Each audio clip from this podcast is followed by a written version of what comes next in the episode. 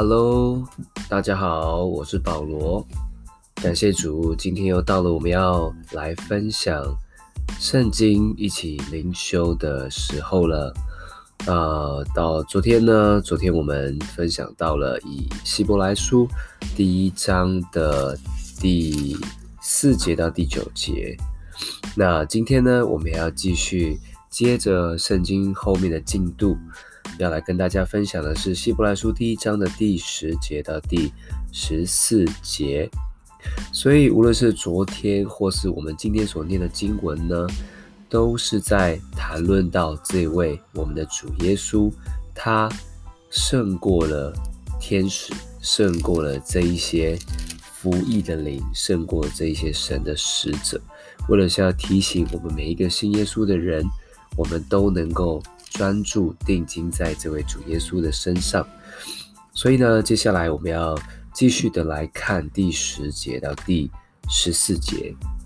那一开始，我一样先跟大家来分享一下，攻读一下今天神的话。在第十节这里说到了，又说：“主啊，你起初立了地的根基，天也是你手所造的，天地都要毁灭。”你却要长存，天地都要像衣服渐渐旧了。你要将天地卷起来，像一件外衣，天地就都改变了。唯有你永不改变，你的年数没有穷尽。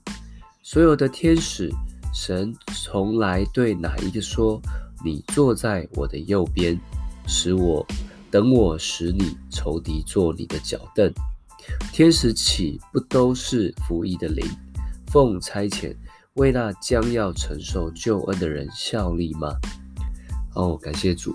所以呢，经文这里呢，他接着就继续的来谈论这位耶稣，他为什么胜过了一切的这些神的使者，这些天使。在第十节这里，他讲了，他说这位耶稣基督，这位神子，他是谁呢？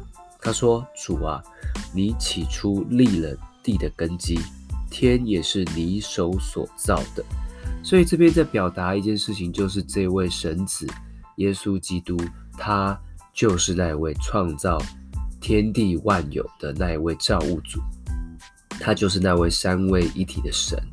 所以呢，这当然了，很明显了，就是这位耶稣，他绝对是。”至高的，他绝对是那位全能的，而且所有的我们所看得见的世界，或是我们还没探索到的宇宙，或是我们看不见的空间的里面、维度的里面，其实都是从这位神子，或是说这位上帝他所创造出来的。所以更不用讲啦，天使当然也都是从神所造的，当然我们人也都是。哦，所以第十节这里的表达其实也非常非常的清楚。那接着十一节这里又讲到什么？他说：“天地都要灭没，你却要长存；天地都要像衣服渐渐旧了。”然后加上十二节，他说：“你要将天地卷起来，像一件外衣，天地就都改变了。”哇，这边在讲什么？其实这里在谈的其实就是。谈到这位耶稣基督，他将来第二次要再来的景象，他来要干嘛？他要来更新，他要带下新天新地。所以，我们知道，其实现在耶稣他在天上，也在为我们预备这个新的国度、新天新地，而将来要从天上带下来，在地上。所以，你看，跟这边所圣经描述到的形象，或是那种那种画面，其实非常的。相像，好，所以你看，他说天地都要灭没，我们所存在、我们所生活的这个世界，它终有一天，它会灭绝，或者说它会渐渐的迈向毁灭。可是这个其实就是在讲刚刚我所提的，因为耶稣将来要第二次再来。OK，所以他这里又讲了，他说你却要长存。然后他说：“天地都要像衣服一样渐渐旧了。”好，这个旧了，当然就是在描述说，这我们所生活的天地没有像起初上帝所创造的那么样的美好。好，所以我觉得也可以去解读为，就是因为世上充满了罪恶，充满了人所造成在这个地上的一些的灾害，这些的危害，呃呃，可能充斥了许多的罪恶的事情啊，得罪神的事情啊，包括生活在这个地上的人类，也都越来越腐败，越来越堕落，所以就好像十一节这边讲的，天地都好像衣服一样，渐渐旧了。好，所以当末后的世代，你就会发现，这好像真的就是圣经里面所讲的这样的景象。而他说，这位神子他就要将天地卷起来，好，因为已经旧了，好，不能再穿了，所以他要把它卷起来，像一件衣服一样把它卷起来。但是呢，他要带来更新跟改变。他说，天地就都改变了，就是在讲这位耶稣，他将来要把那位那个新的衣服。把新的国度，全新的没有罪的圣洁的国度，要带下来，在地上跟地上的教会合而为一。这就是十一节、十二节所所描述的这位神子他的能力。所以当然啦，这样子谈，其实我们都知道，他就是那位创造的主，更是那位拯救的主宰。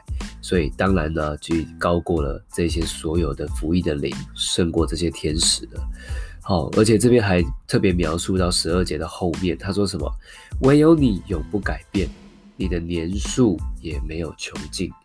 所以你看这边，他讲了这位神子，这位神的存在，他超越了他所创造的这些天地万物。他是那位起初的，就是当这天地万物都还没有出现的时候，他就已经存在了。所以这些所有的天地万物都在他以后。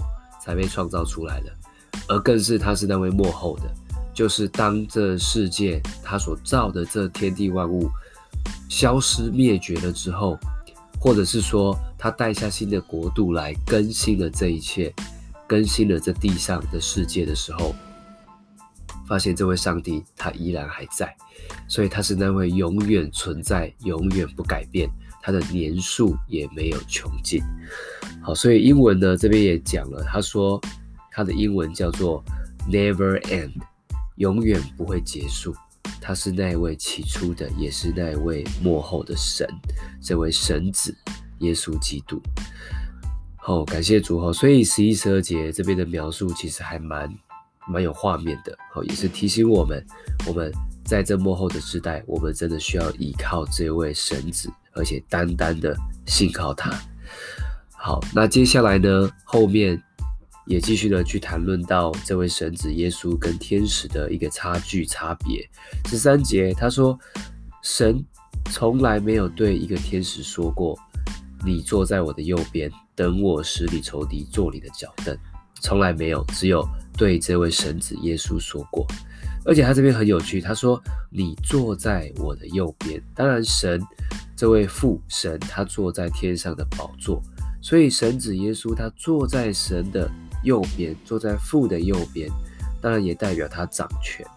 但不止如此，我觉得看到一个很有趣的，他说他坐在，好，坐在宝座上。可是你看天使他是奉差遣的，他是服役的灵，好，他是神的啊仆役。所以呢，当然他如果要服侍，当然不可能是坐着嘛。好，想象一下，他应该就是哇飞来飞去，好。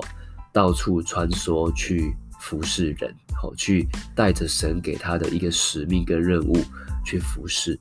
所以这位神子耶稣他是坐着坐在宝座上，而天使呢，他是很殷勤的，好，来来去去，来按着神的旨意来服侍。好，所以这也是一个很很有趣的一个对比。OK，好，而且他说他坐在宝座上更是怎么样？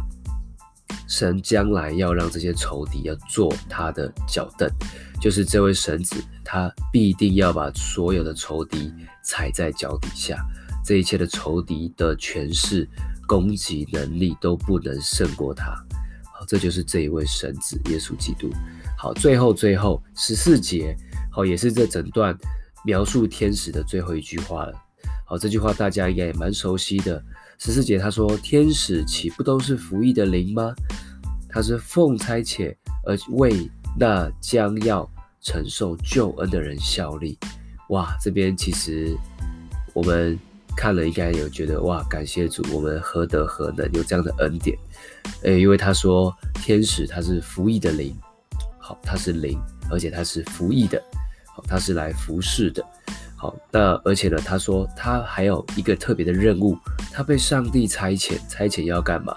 要为谁效力？他说要为那一些承受救恩的人来效力，就是我们这一群重生得救的基督徒。好，我们这群领受救恩的人。好，所以他要为我们效力。好，他要为我们效力。所以我也听过有一种说法说，哎，我们每个人的啊、身身边都有一位守护天使，他会来。守护我们，或者是讲更直接的，他要来服侍我们，好，他要来来奉差遣，好，所以如果是这样这句话来描述的话，你会发现怎么样？人其实也比天使来得更尊贵，好，当然在其他的书卷里面也有谈过这样的概念，那在这里呢，其实也在表达这件事情，就是人其实是比是天使还要来得更尊贵的，好，那就更不用讲。这位创造天地万有的那一位神子耶稣了。好，感谢主。所以呢，呃，从昨天到今天，好，我们这一整段从第一章的第四节一路到今天刚刚读完的第十四节，这一边里面的所有的内容都在提醒我们，来教导我们一个真理，就是我们的主耶稣基督这一位啊、神子，他高过天使，好，他胜过天使。好，那当然，在这一卷书的背景，呃，前几天我有都有提过，就是作者他最重要的负担，就是要让那一些犹太人，好，那些犹太人他们能够真正的去把那个优先次序拉出来。OK，好，所以感谢主，希望今天的分享呢，也能够对大家能够有帮助。好，那最重要的目的还是要。帮助大家，好，带领大家，我们能够养成每一天读圣经、灵修读神的话的习惯，让每一天神的话这个属灵生命的粮食，每一天的来喂养我们的灵命。好，感谢主。所以今天我们就分享到这边，那我们最后一起来做个祷告。亲爱的耶稣，主，我们再一次的把你的话恭敬的交给你。主啊，我们赞美你，你配得敬拜跟赞美。因为你是那位神子耶稣基督，主啊，你是那位三位一体的独一真神，主，你更是道成了肉身来到我们的当中，主啊，你这位神的儿子，主啊，透过圣经里面一切的描述，让我们更加的信入你，主啊，你的身份、你的地位，哦，主啊，你的全能、你的荣耀都高过天使这一些。啊，你的仆役服侍的灵，主啊，要求你恩待，让我们定睛在你的身上，单单的来倚靠你。谢谢主，你要听我们在你面前的祷告，这样的祷告是奉耶稣基督宝贵的圣名，Amen，Amen。OK，感谢主。那今天我们的灵修就到这边告一个段落，那我们就明天线上见，拜拜。